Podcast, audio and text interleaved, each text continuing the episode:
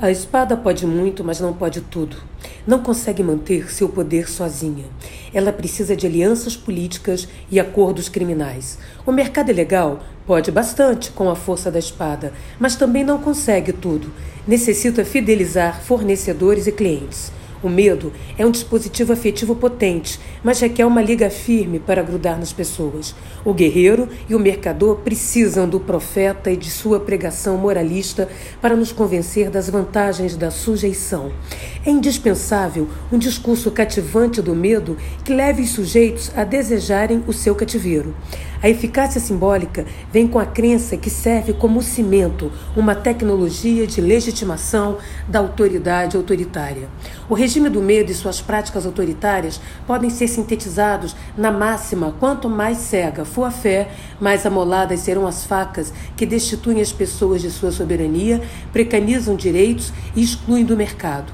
Há um tripé violento que articula e funde o guerreiro da sujeição, o mercador dos negócios da proteção e o profeta do medo, numa espécie de santíssima trindade opressiva que articula insegurança, intolerância e exclusão. A exploração da insegurança introduz uma narrativa de perigos constantes e ameaças difusa que estruturam as vivências dos sujeitos pelos medos de morrer e de sobrar. A retórica do medo extremado é péssima conselheira, conduzindo a desconfiança prévia como modo de interagir. Os inimigos vão do estranho ao conhecido, incluindo a suspeição das pessoas da nossa convivência, como os vizinhos, parentes, amigos, etc.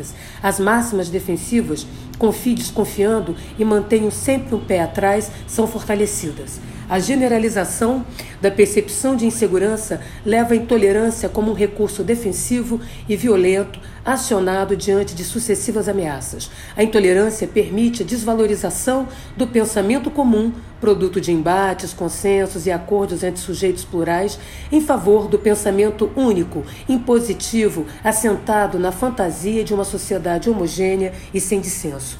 A pedagogia do pensamento único instrumentaliza e legitima tutelas seletivas entre os indivíduos que justificam a exclusão como política para quem está no andar de baixo da hierarquia social, manobrando com sua situação desigual.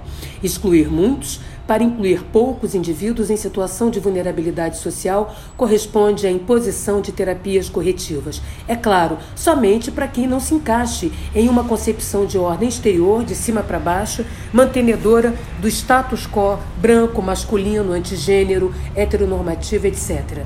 Serve para reforçar as barreiras sociais, fortalecendo a criação de mundos defensivos do tipo cada um no seu quadrado, que retroalimenta a insegurança tem-se a reinserção do isolamento e apresamentos sociais já vividos de forma compulsória e continuada pelos subalternos. Estes gerenciam em tempos de pandemia mais uma camada de insegurança em suas vidas precarizadas, a insegurança epidemiológica. Os medos de morrer estão em confronto nos espaços populares e explicitam escolhas inconciliáveis. O medo de morrer de Covid conflita com os riscos de morrer nas mãos da polícia, das milícias, dos tráficos que exercem seus governos autônomos nos territórios populares. Os policiamentos realizados pela força pública e pelos grupos armados impõem restrições distintas e paradoxais e ainda desautorizam a fiscalização da vigilância sanitária. Na prática, tem-se um embate entre os diversos mandos, seu alcance territorial, suas exigências e sua força normativa.